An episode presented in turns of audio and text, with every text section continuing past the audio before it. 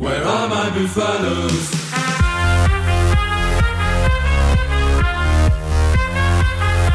Bonjour et bienvenue dans Des Molles et Débats. Comme tous les dimanches, on revient sur votre samedi rugby. On va, on va parler top 14 forcément, mais aussi rester à la fin. On fait euh, une prolongation en extra concernant euh, la Coupe du Monde féminine avec Simon Walzer qui est envoyé sur place. Donc voilà, si vous voulez euh, parler de rugby féminin, ça se passe à la fin de l'émission. Si vous voulez parler top 14, ça se passe tout de suite. Et on va parler donc de cette neuvième journée de championnat avec Jérôme Prévost. Bonjour Jérôme. Bonjour, bonjour à tous. Et on retrouve le champion de cette journée, on vous expliquera plus tard un peu pourquoi. C'est Nicolas Hugo. Salut Nicolas. Salut à tous, salut Jérôme, salut Baptiste. Champion parce que, je le disais, vous, tu t'occupes de la section paloise pour Midi Olympique. Et l'enseignement de ce week-end, c'est qu'avec les, joueurs retenus à Marcoussis, c'est le début de la saison des doublons, la saison des surprises. Et la première surprise, on l'a vraiment pas vu venir, c'est là Nicolas. C'est la large victoire des, des Palois à La Rochelle. Victoire, ouais, c'est un succès vraiment probant. Euh, J'imagine que tu été surpris aussi, Nicolas?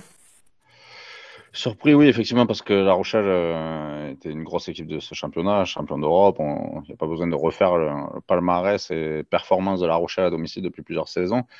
Mais euh, on savait que la section s'accrochait partout depuis le début de la saison. Elle n'avait pas eu de réussite, mais elle était dans le match encore euh, au Racing lors de son déplacement à l'Arena. Elle était dans le match à, à, Lyon la semaine dernière euh, lors du dernier déplacement. Donc c'est une équipe qui, qui, jouait quand même euh, le coup à l'extérieur, qui arrivait à être euh, souvent dans le match à la 60e minute. Souvent, comme depuis le début, début de la saison, même lors de ses défaites à domicile, c'est une équipe qui, qui, qui, tient le match pendant 60 minutes. Et pour l'instant, elle n'arrivait pas à remporter le bras de fer, quoi, le, le dernier round, on va dire. Elle, elle, elle, allait au tapis. Et, et là, finalement, euh, bah, elle a cru en elle, elle, y a cru jusqu'au bout. Elle a su trouver un peu plus de maîtrise dans les dernières minutes, à l'image de ces trois pénalités d'Henri, alors que La Rochelle pouvait peut-être espérer revenir après l'essai d'Adad, un essai un peu casquette d'Adad, qui aurait pu de nouveau casser la dynamique paloise dans les dernières minutes. Et puis là, finalement, ils se sont resserrés. Et je pense que bah, c'est un peu les progrès des dernières semaines qui, qui ont été concrétisés. Jérôme, qu'est-ce qui t'a épaté chez, chez ces Palois? Oh ben, J'ai envie de citer un nom, à Gailleton. C'est un petit prince du rugby offensif français. J'ai trouvé très très bon. En plus, il me semble que c'est un joueur qui a un physique hors norme. C'est un joueur, j'ai envie de dire, éternel. J'ai beaucoup aimé Rayac, son trois quarts centre, hein, arrivé comme joker médical, son alter ego, trois quarts centre.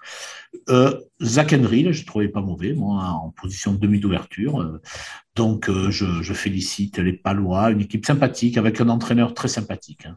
Monsieur Piqueroni, il est très agréable de travailler et de discuter avec lui. Nicolas, justement, Sébastien Piqueroni, tu es, tu es en étroite collaboration avec lui. Euh, tu as pu échanger avec lui? Qu'est-ce qu'il qu t'a dit après cette rencontre?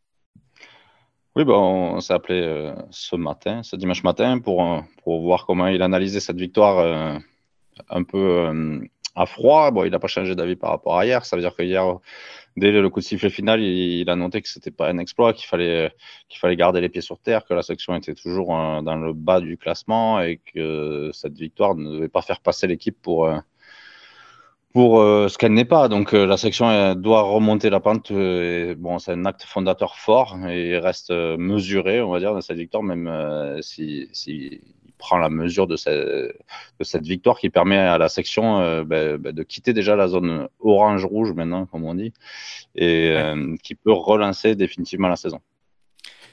Jérôme, on, on, a vu une grande section paloise forcément. On a aussi vu un, stade Rochelet moins fort. Tu es surpris de voir les, les Rochelais euh, tomber si lourdement ou pas Alors qu'ils avaient des absents, forcément, Aldrid Bourgarit, Danti qui, a, qui a sa femme qui, qui va accoucher ces jours-ci, si, si c'est pas déjà fait. Euh, il y, a, il y a quand même de retour dans ton instant. L'équipe était cohérente. Tu es, tu es surpris de les voir chuter à ce point à domicile, les Rochelais ou pas, Jérôme? Bah oui, je suis surpris. Après, c'est pas une équipe que je suis euh, tous les jours à 100%, donc je vais pas vous euh, donner les explications savantes. Mais oui, je suis très très surpris de les voir chuter aussi lourdement à domicile. C'est quelque chose que je n'attendais pas, mais c'est quelque chose qui va dans le sens de l'idée qui circule, c'est-à-dire que le top 14 est très dense et que presque tout le monde peut battre tout le monde. On, s'en est rendu compte euh, au stade Marcel de Flandre. Loin de moi de dire que l'histoire était écrite d'avance, mais si on regarde la saison un peu du Stade Rochelet, première journée, ils s'en sortent à la dernière minute bon, face à Montpellier qui était champion de France, mais ils renversent une situation qui était mal embarquée. Après, ils ont reçu le Racing 92, ils sont mal embarqués, ils arrivent encore à renverser la situation dans les dernières minutes. Alors, on va pas dire que ça leur pendait au nez, mais on sentait des matchs moins aboutis à la maison. C'est peut-être effectivement qu'un jour ça allait coincer. Euh, on pensait certainement pas que ça serait contre la section paloise, effectivement, mais on se rend compte euh, que bah, Grégory Aldrit, il jouait tous les matchs euh, titulaires et on voit pourquoi finalement euh, que les absences, même si elles sont moins nombreuses, par exemple qu'au Stade Toulousain, ont quand même pesé sur le rendement du Stade Rochelet, notamment pour inverser la tendance quand ça va mal. Ce qu'ils étaient parvenus à faire depuis le début de la saison, notamment avec l'énergie de Bourgari dans un match ou celle d'Aldrit. Euh, Nicolas, je veux aussi te tirer un, petit coup de chapeau parce que c'est une théorie que tu me disais la, semaine dernière dans des mots et débats déjà. Tu me disais que toutes ces petites équipes, euh, Perpignan, Pau, euh, même Brive, il faut pas les enterrer dans cette course au maintien parce que quelque part, ça arrive toujours dans la course au maintien d'avoir des passages à vide et que ces équipes-là, les avaient en même temps. Donc c'est pour ça qu'on les voyait plus que d'habitude. Mais, mais au final, voilà, ce sont des passes qu'il faut savoir gérer et peut-être que la section est en train d'en sortir. Non, mais c'est effectivement ça. Mais même, je pense que toutes les équipes du top 14 doivent passer par euh, une période de moins bien, une période de creux où ils peuvent enchaîner euh, 4-5 défaites consécutivement. On l'a vu l'année dernière, ben, Jérôme avec Bordeaux. Euh, on le voit cette année avec Montpellier. Euh, donc, on l'a vu l'année dernière avec Toulon avant une remontée fantastique. Je pense que le top 14, c'est gérer ces temps faibles qui peuvent être beaucoup plus longs qu'à un certain moment dans ce championnat puisque les équipes sont beaucoup plus homogènes. Donc, on peut en raison du calendrier ou d'un mauvais rebond, enchaîner 3-4 défaites consécutives. Et c'est surtout arriver à sortir de ces passages-là euh, sans, sans passer, en fait, euh, sans, comment dire, en, en, ayant plus foi dans ce qu'on fait. Quoi. Il faut rester focus sur, euh, sur, sur ce qu'on croit. Et c'est pour ça que la section est restée focus sur, sur ses qualités. Et finalement, ça a fini par payer hier hein, avec un jeu plutôt intéressant.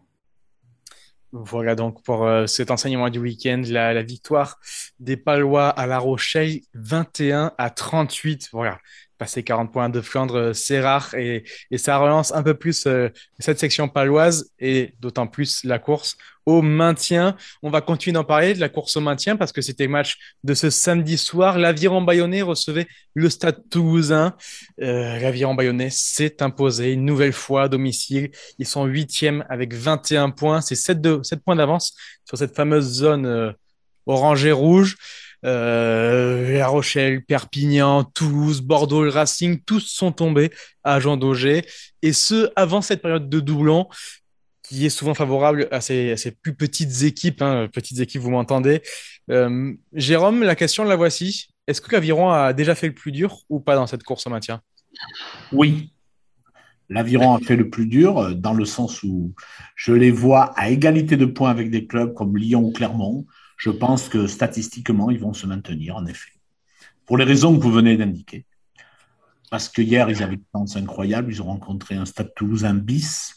Bon, ils n'ont marqué que deux essais. Euh, ils ont fait une super entame. La deuxième mi-temps a été plus laborieuse. Hein. On a eu même le sentiment que si le match avait duré un peu plus, on sait que Toulouse serait revenu. Baye, Cyril Baye, en revenant, s'est fait arrêter il aurait pu marquer son essai. Mais euh, les Bayonnais saisissent leur chance. C'est formidable pour eux. Donc, moi, je pense qu'ils vont se maintenir.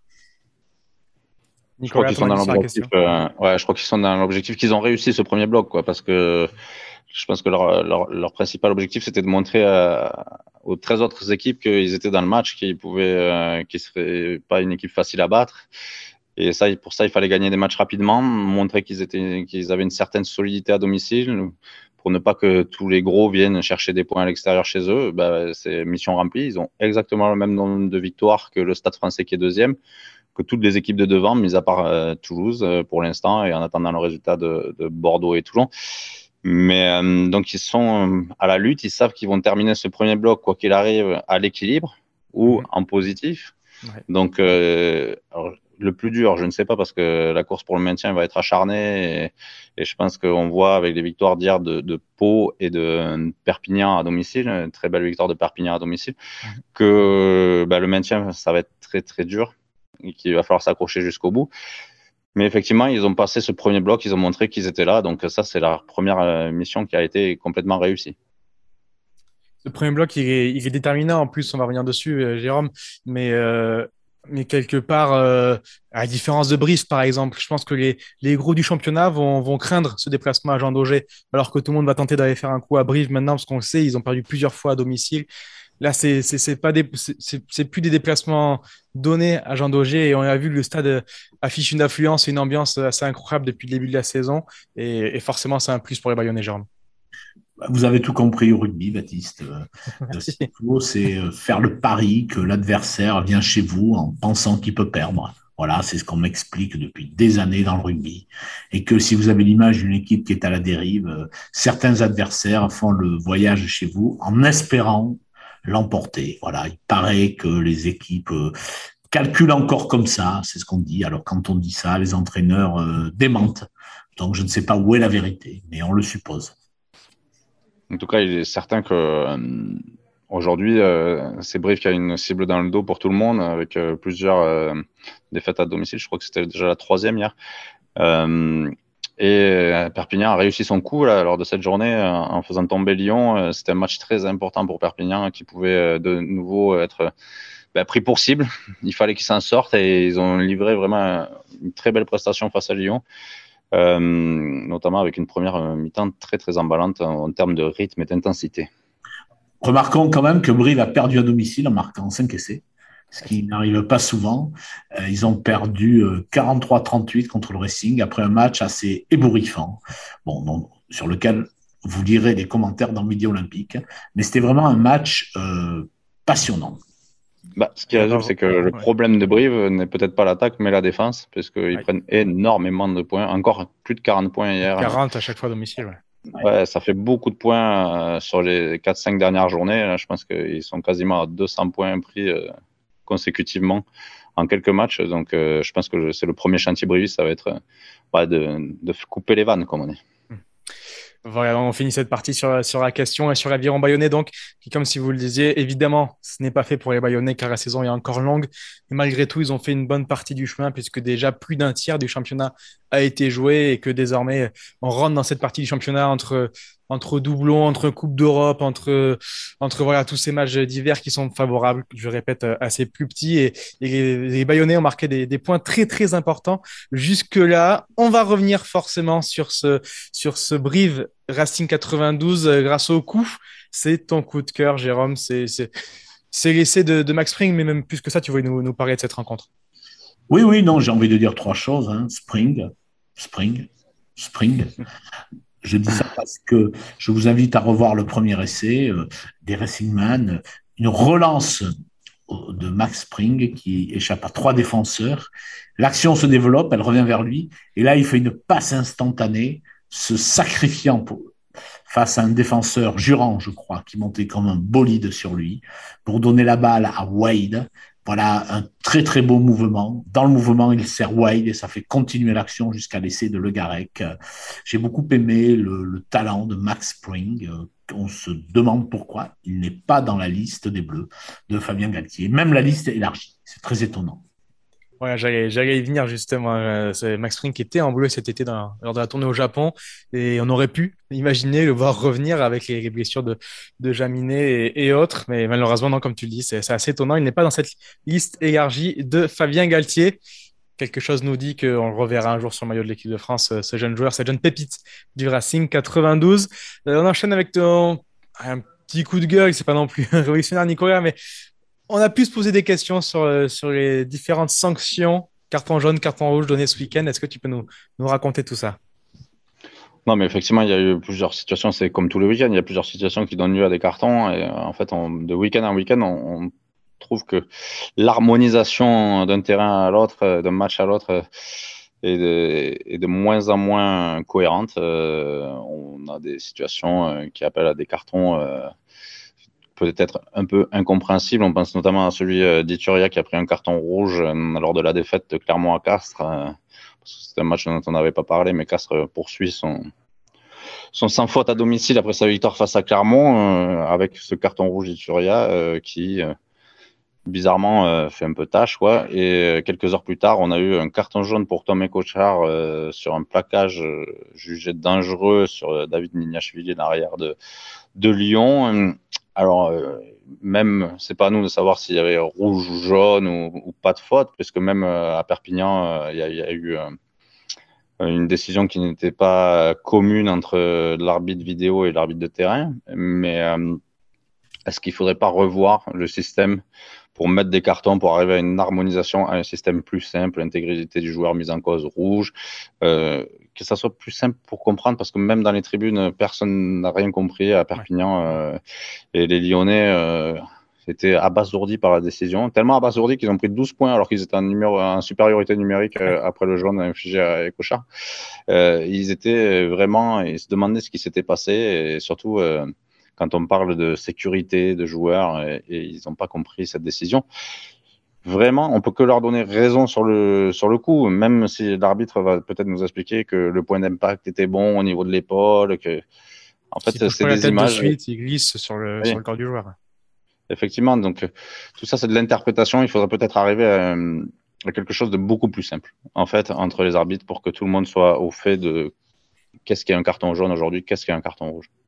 Voilà, donc évidemment, on n'a pas les images, mais allez voir sur Internet pour, pour remontrer. Euh, Ituria prend un, carton rouge parce qu'il fait une obstruction qui n'a rien de dangereux. Hein. Il se met dans la course entre, entre, un, entre un plaqueur et son numéro 9 qui portait le ballon. Sauf que malheureusement, il met l'épaule en avant pour ça, même s'il n'y a pas de vitesse ni de dangerosité. Et son épaule va directement dans, dans la tête du, du, plaqueur qui courait après, après le porteur de balle. Rien d'impressionnant, rien de dangereux, mais voilà, si on applique le règlement à être, euh, ça fait beaucoup de petites choses qui font qu'on peut arriver à un carton rouge. Et de l'autre côté, comme tu disais, Nicolas, ce plaquage de Tom Ecochart sur Nina Giri, où, le Géorgien se, baisse un petit peu et reçoit un impact à l'épaule qui lui glisse jusque sur la tête. On a l'impression qu'il va, le, décapiter au passage. Et, au final, euh, bon, le, Géorgien s'en sort avec plus de peur que de mal puisqu'il répondra favorablement euh, à son protocole commotion. Mais c'est vrai que voilà, il y a un vrai.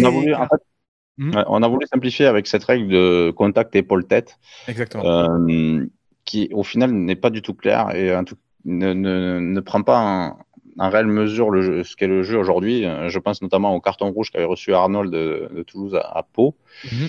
Le joueur se baisse, euh, tape dans son épaule. Il y a, pas de vitesse de l'épaule d'Arnold qui va à la tête, mais comme il y a un contact. Il accueille presque toujours dans ses bras, Arnold, à l'époque, on s'en souvient. voilà, donc on arrive à un carton rouge qui, qui va presque contre le jeu, contre. Euh, donc c'est assez particulier. Je pense que cette, cette règle du contact épaule-tête, bon, en fait, c'est un peu une loterie maintenant quand on est un plaqueur. Quoi. quand on se met en face d'un joueur, euh, on, peut avoir une chance d'être exclu euh, complètement en allant, contrairement à sa volonté de faire mal ou de ou quelque chose d'autre. C'est juste qu'il peut y avoir ce facteur chance où l'épaule rentre dans, votre, euh, dans la tête de l'adversaire. Et donc voilà pour, euh, pour, nos, pour nos amis, pour nos amis Clermontois qui prennent quand même un, bon bonus à Castres et pour, pour les Perpignanais qui donc en infériorité numérique ont marqué 12 points décisifs dans leur victoire contre les Lyonnais. Cette journée, cette neuvième journée de top 14, messieurs, n'est pas finie puisqu'il reste une rencontre.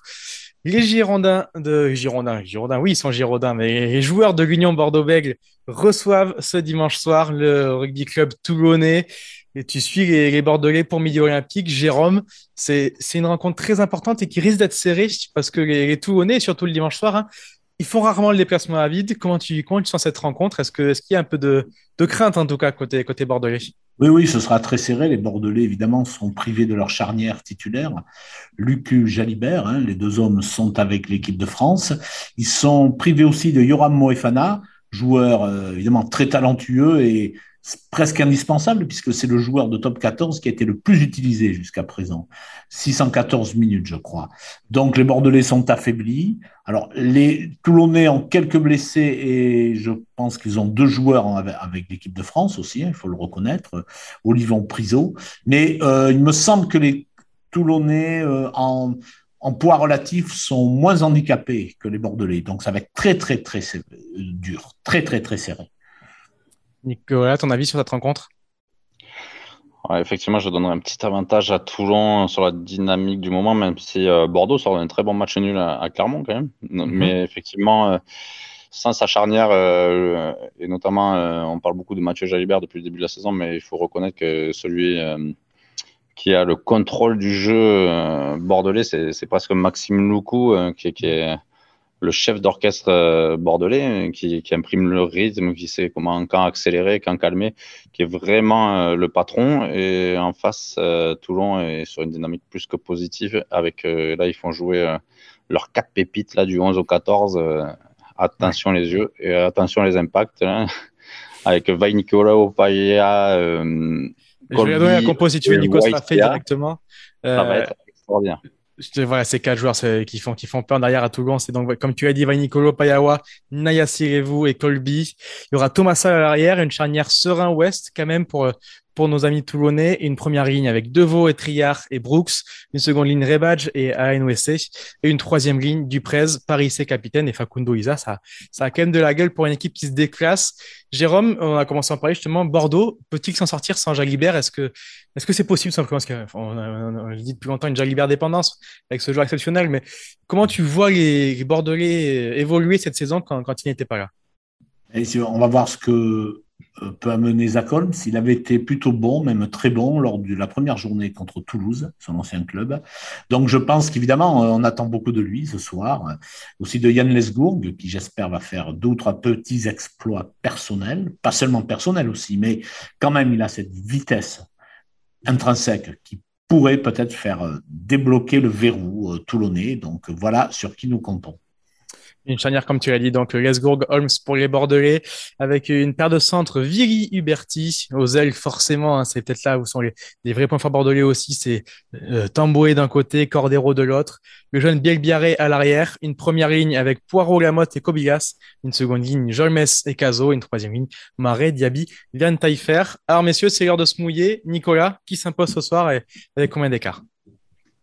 Moi, je vais mettre une petite pièce sur Toulon euh, qui pourrait s'imposer euh, dans un match, euh, je pense, spectaculaire, puisqu'il n'y aura pas les deux buteurs mhm. habituels du côté de Bordeaux. Et puis, on sait que West peut avoir quelques trous d'air. Donc, je pense que c'est l'équipe qui marquera le plus d'essais qui va gagner. Là, et il va faudra aller derrière la ligne. et donc, je vais miser sur Toulon sur un petit 25 à 18. Ils vont aller chercher des touches les joueurs, en effet. Jérôme, ton avis sur la question? 16-15 pour Bordeaux. Très bien. Un match serré également euh, ce soir donc à, Chabandelmas. Merci beaucoup, messieurs. Merci, merci, bonne journée. Et pour ceux qui veulent encore parler de, Top 14, je vous invite à aller comme toujours sur rugbyrama et Mais pour ceux qui veulent parler de rugby féminin, c'est ici que ça se passe parce qu'il se passe un truc au bout du monde, la Coupe du monde de rugby féminin et on a un envoyé spécial sur place. Donc pour la première fois, Démol et Débat va jouer les prolongations avec Simon Valzer depuis la Nouvelle-Zélande. Salut Simon. Salut Baptiste, salut à toutes et à tous. Oui, ça va, ça va. Écoute, euh, ici il est je vais pas parler trop trop fort parce que euh, ici il est minuit et demi, donc j'aimerais pas réveiller mes voisins. Voilà, mais, euh, oui, tout va bien. Ce, mondial se, passe très bien. Je suis très ravi de, je suis ravi d'en parler avec toi et de, me reconnecter un petit peu euh, avec la France. Bon, tu nous fais, tu nous fais vivre cette montée en puissance des Bleus et merci hein, pour tout le travail que tu fais à toute heure avec le décalage horaire. L'équipe de C'est normal pour ceux qui suivent pas trop le rugby ou qui découvrent cette Coupe du Monde, euh, la France a vécu une préparation, un début de compétition difficile. Est-ce que tu peux juste rapidement nous, rappeler les faits et nous dire où est-ce, qu'en sont les filles aujourd'hui? C'est pas une révolte, mais on ah,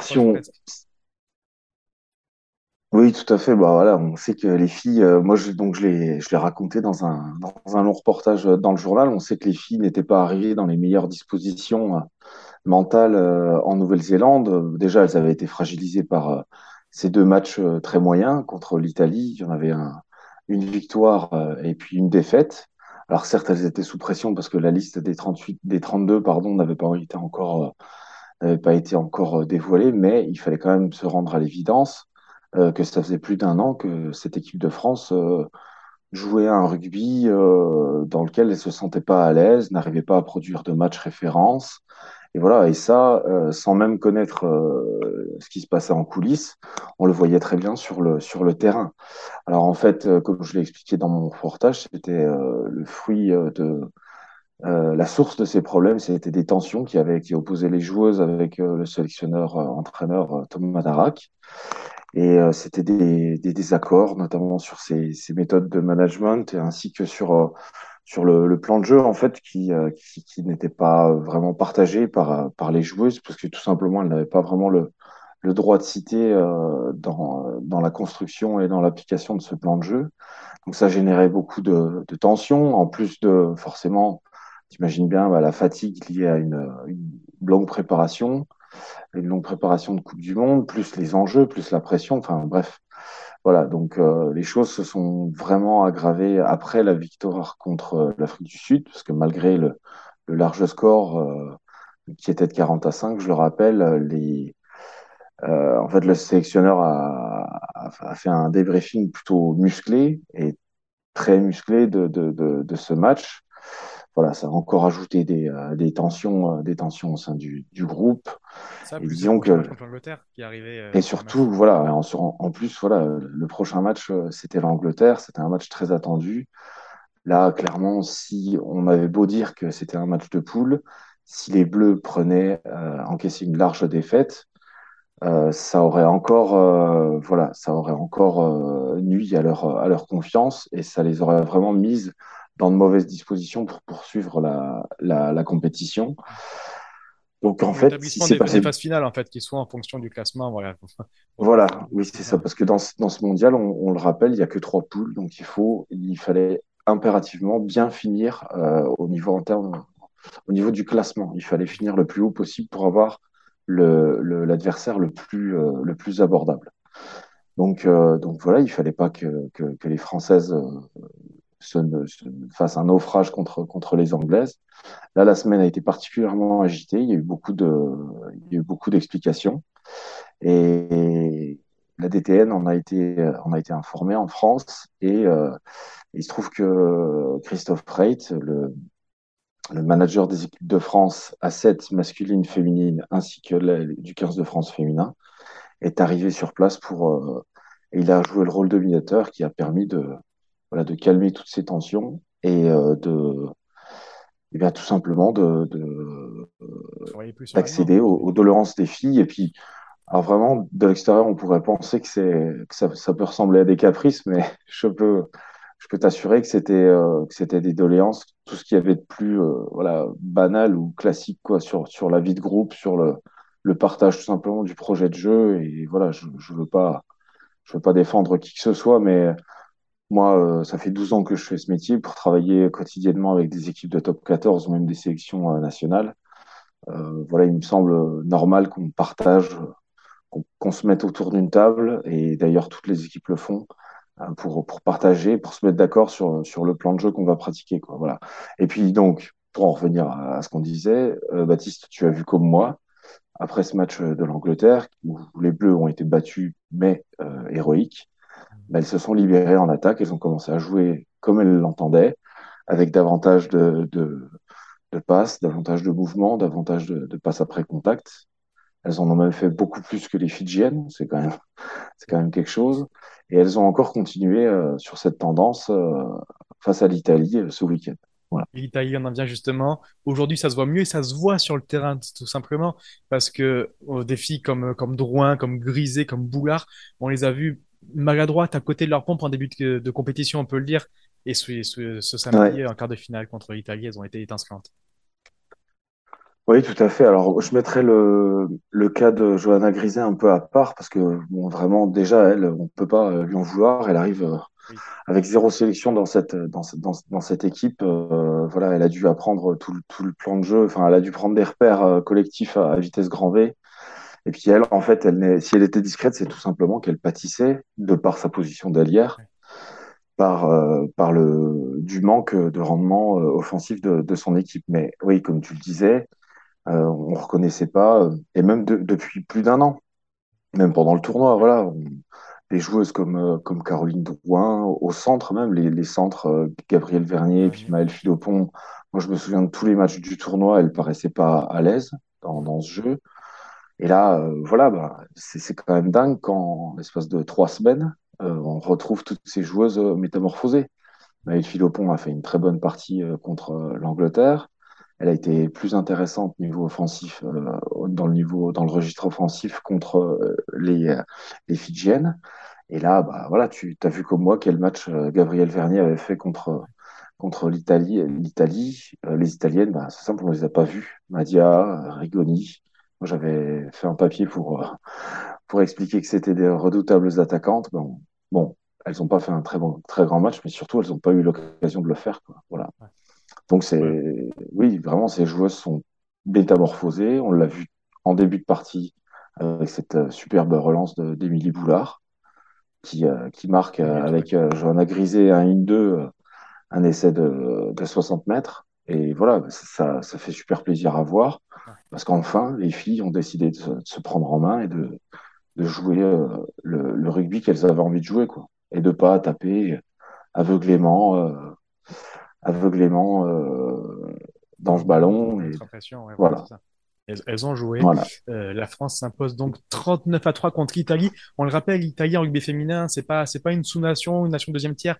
C'est la cinquième nation mondiale quand la France est quatrième nation mondiale. C'est une équipe qui avait battu justement la France en match de préparation.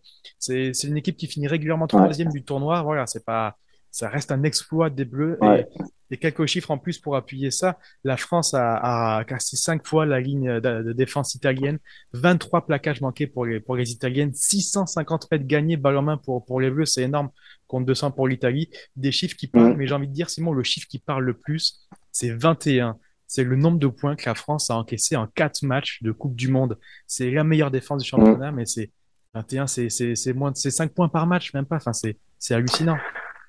Et surtout, quand tu sais qu'il y a Oui, sur, sur les 21 points, il y en a 13 qui sont marqués euh, par l'Angleterre. Et prendre, ne prendre que 13 points euh, par l'Angleterre, eh ben, euh, je peux te dire qu'aujourd'hui, c'est c'est pas une performance parce que ça ferait un peu loser de dire ça, mais c'est c'est presque un tour de force, voilà. Donc les Bleus, ça fait très longtemps que ça, ça par contre, c'est une vraie constante dans, dans cette équipe même quand ça n'allait pas offensivement, elle a toujours pu euh, s'appuyer sur cette, sur, cette, euh, sur cette défense, à l'exception bien sûr de ce match, euh, ce deuxième match en Italie, où là elles ont fait des erreurs pardon, qui ne leur ressemblaient pas. mais, mais oui, c'est la, la, grande, la grande performance de cette équipe de France. On se souvient, bon, l'Angleterre, voilà, 200, 214 plaquages effectués, presque 90% de réussite. Euh, voilà, des filles euh, comme euh, Marjorie Mayence qui fait un 24 sur 24. Euh, ouais, non, des filles aussi comme Gaël Verni, Gaël Hermé, pardon, qui, qui, qui rentre, qui, rentre en jeu, qui est littéralement possédé, qui se jette dans toutes les jambes anglaises qui passent. Voilà, c'est, c'est vraiment, c'est vraiment la qualité première de cette équipe. Et je peux te dire, pour en avoir parlé avec euh, le sélectionneur des Black Ferns, Wayne Smith, mhm. dont vous, pourrez retrouver d'ailleurs une interview exclusive dans le journal de vendredi prochain. Et ben, ça l'a vraiment épaté, cette performance.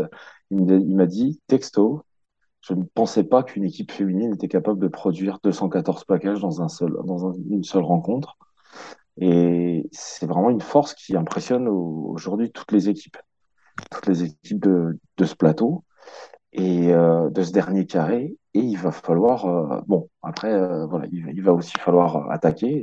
C'est bien, c'est en, sens, en ce sens que les, là que ça va mieux. les, voilà, les, les, progrès entrevus sur les deux, trois, deux dernières rencontres sont vraiment encourageants. Et d'ailleurs, je t'invite à revoir l'essai marqué par, par Grisé à la 70e minute où il y a, où il y a sept joueuses françaises qui, qui touchent le ballon. Pour moi, c'était, bon, c'est pas l'essai du bout du monde, c'est l'essai du demi-bout du monde, parce qu'il fait que 50 mètres.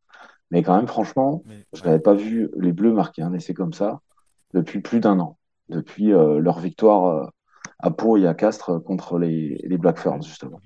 Donc c'est bien, ça veut dire que... Bah, ça veut dire que elles sont à nouveau à l'aise dans, dans, ce jeu et qu'elles ont envie de tenter des choses et euh, qu'elles ont pris les clés du camion et que maintenant, bah, j'espère que plus rien ne les arrêtera.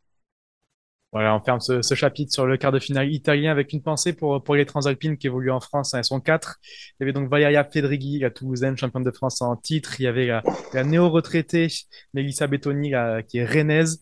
Et, les championnes de France 2021, Clermontoise, Sarah Tounesi, qui n'était pas suspendue pour une sombre histoire.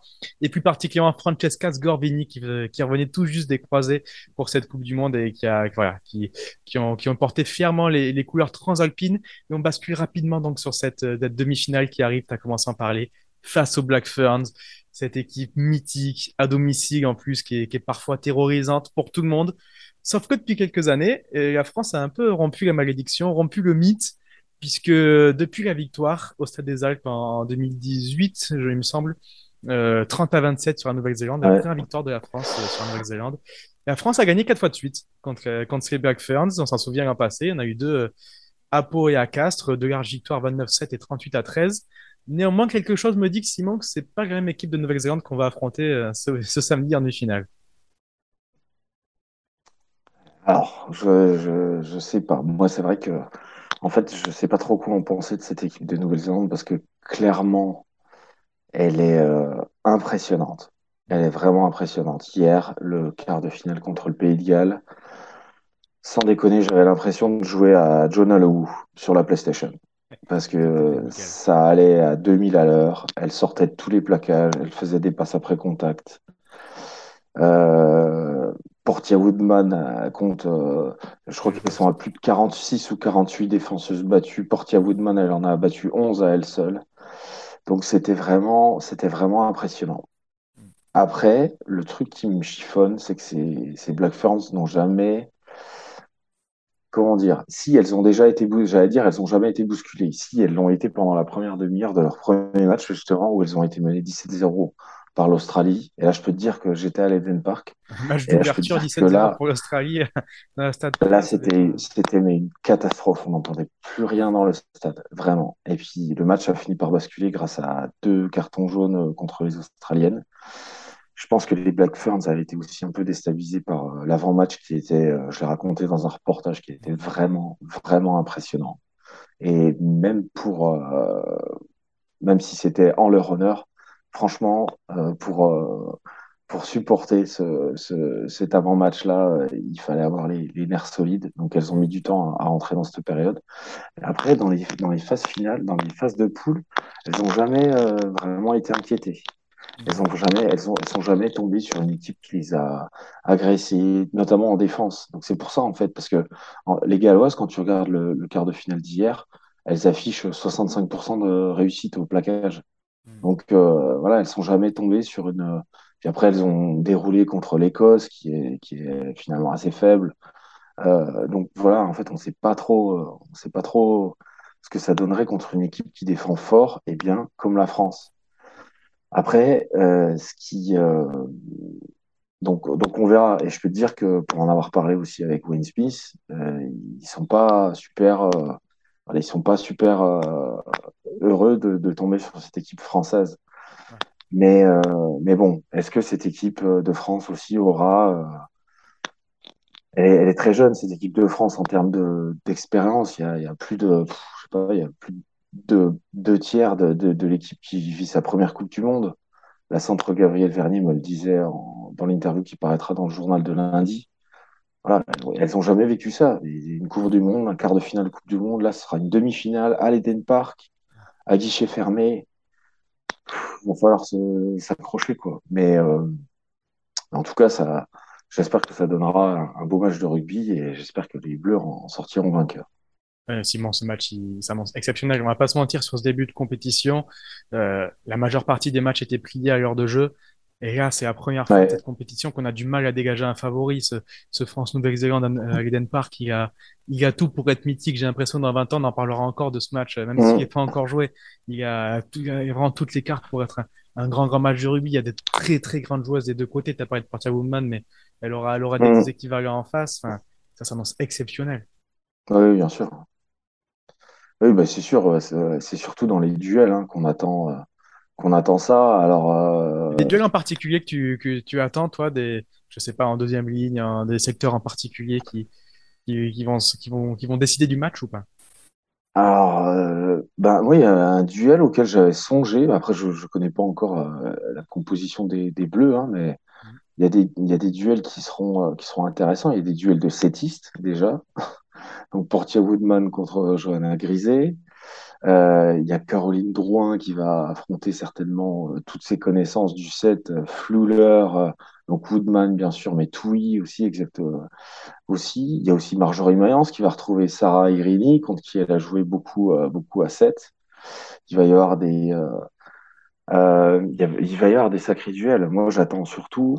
Je pense que les, Bleus hein, ont quelque chose à jouer en conquête, en conquête et notamment en mêlée fermée parce que euh, la mêlée française a, été excellente euh, contre, contre l'Italie. J'étais un peu déçu des Italiennes aussi, mais euh, dans, leur, dans leur globalité, mais quand même, il faut reconnaître que la mêlée française a été excellente contre l'Italie. les quatre piliers ont été, ont été vraiment, ont vraiment dominé leur vis-à-vis. Et ça, ça peut être une, un point à exploiter, tout comme les ballons portés parce que les Galloises, lors du match de poule, ont pas mal gêné, euh, les, euh, ont mis sous pression même les, les, Black Ferns. Et même si le score, euh, même si au final elles, elles ont terminé avec 50 points euh, contre elles, euh, il faut quand même se souvenir que faut bien préciser que les Black Ferns avaient concédé 17 pénalités contre les Galloises. Et euh, elles avaient été gênées par leur dimension physique, par leur ballon porté, et en fait, elles avaient montré quelques signes de faiblesse ouais, en conquête, notamment en, en mêlée fermée. Et ça, c'est vraiment un point sur lequel les, les Bleus peuvent, peuvent appuyer euh, fort, fort. Ouais, ouais, pour, euh, pour appuyer tes propos, hein, l'Angleterre a tellement tiré le, les ballons portés à, son paroxysme que, que toutes les nations européennes oh. travaillent énormément ce secteur. Et forcément, quand on joue des équipes hors européennes, on a toujours un petit avantage là-dessus. Et, et la mêlée a, a toujours été une référence de ce 15 de France féminin. Ouais. Et j'en passais justement à, à Pau et à Castres, même si, comme on répète, ce sera peut-être pas la même équipe de France. On se souvient que là-dessus, mmh. exemple, avait vraiment souffert malgré des, des gabarits impressionnants. Caméré est un secteur très particulier où le poids ne fait pas tout. Voilà donc pour, euh, pour ouais. ce petit extra euh, sur le rugby féminin.